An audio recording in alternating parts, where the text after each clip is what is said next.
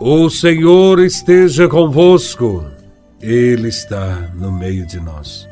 Proclamação do Evangelho de Nosso Senhor Jesus Cristo, segundo São Lucas, capítulo 21, versículos de 20 a 28. Glória a Vós, Senhor. Naquele tempo, disse Jesus aos seus discípulos: quando virdes Jerusalém, cercada de exércitos, ficai sabendo que a sua destruição está próxima.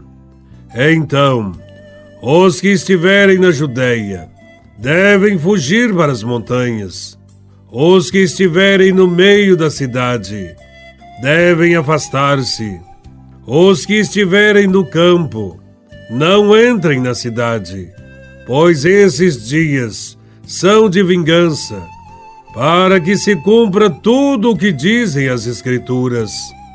Infelizes das mulheres grávidas e daquelas que estiverem amamentando naqueles dias, pois haverá grande calamidade na terra e ira contra este povo.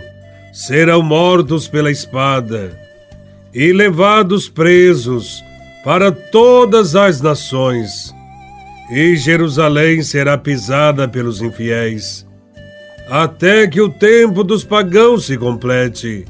Haverá sinais no sol, na lua e nas estrelas. Na terra, as nações ficarão angustiadas, com o pavor do barulho do mar e das ondas. Os homens vão desmaiar de medo só em pensar no que vai acontecer ao mundo, porque as forças do céu serão abaladas. Então eles verão o Filho do Homem, vindo numa nuvem, com grande poder e glória. Quando essas coisas começarem a acontecer, levantai-vos e erguei a cabeça, porque a vossa libertação está próxima. Palavra da salvação. Glória a vós, Senhor. Este Evangelho, se lido ao pé da letra, nos provocariam arrepios e causariam muito medo.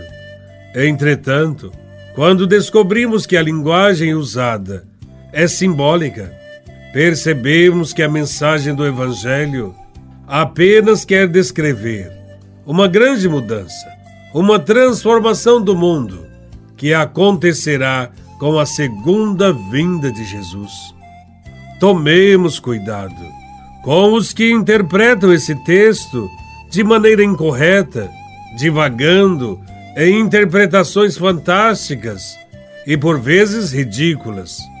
O que Jesus fala sobre o fim dos tempos, o dia do julgamento e a destruição de Jerusalém não são novidades para os judeus. Jesus alertou, sim, para a iminência da destruição de Jerusalém por causa da rejeição do Evangelho. E segundo os historiadores, isto aconteceu. E mais de um milhão de pessoas morreram quando os romanos destruíram Jerusalém e seu templo, no ano 70 desta era a destruição de Jerusalém, então tornou-se figura do fim dos tempos.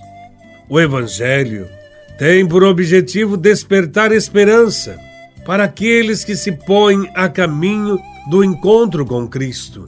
Ensina que o futuro será de muita certeza e que Cristo dará a última palavra sobre todas as coisas e que é preciso continuarmos firmes na fé. O Evangelho é um convite a abrirmos o coração a esta esperança, vivendo não no isolamento, mas na fraternidade, como irmãos, juntos na comunidade. A mensagem do Evangelho nos dá a certeza de que o Senhor irá voltar uma outra vez e que haverá um encontro com Cristo. Quem vive na amizade com Deus, com certeza fará deste encontro um momento de festa. E para preparar para esse encontro, é necessário afastar-se daqueles que fazem o mal, aqueles que prejudicam o povo, e manter-se de pé, com muita fé. Nesse sentido, temos a esperança e a confiança de que Deus nos concederá a graça de vivermos um dia para sempre com Ele. Jesus ensina também que ninguém deve se deixar abater. Ele diz: Reanimai-vos e levantai as vossas cabeças, porque se aproxima a vossa libertação.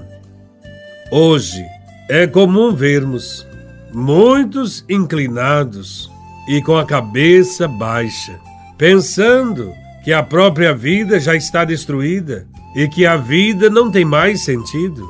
É a esses que o Senhor dirige o convite para levantar a cabeça e seguir adiante na vivência do Evangelho.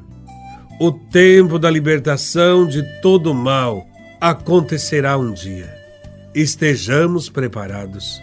Se há desanimados, há também aqueles que fogem dos problemas, deixando-se escravizar pela bebida, abandonando-se aos prazeres deste mundo, procurando compensações na própria profissão, isolando-se, enclausurando-se no próprio mundo, tornando-se individualista.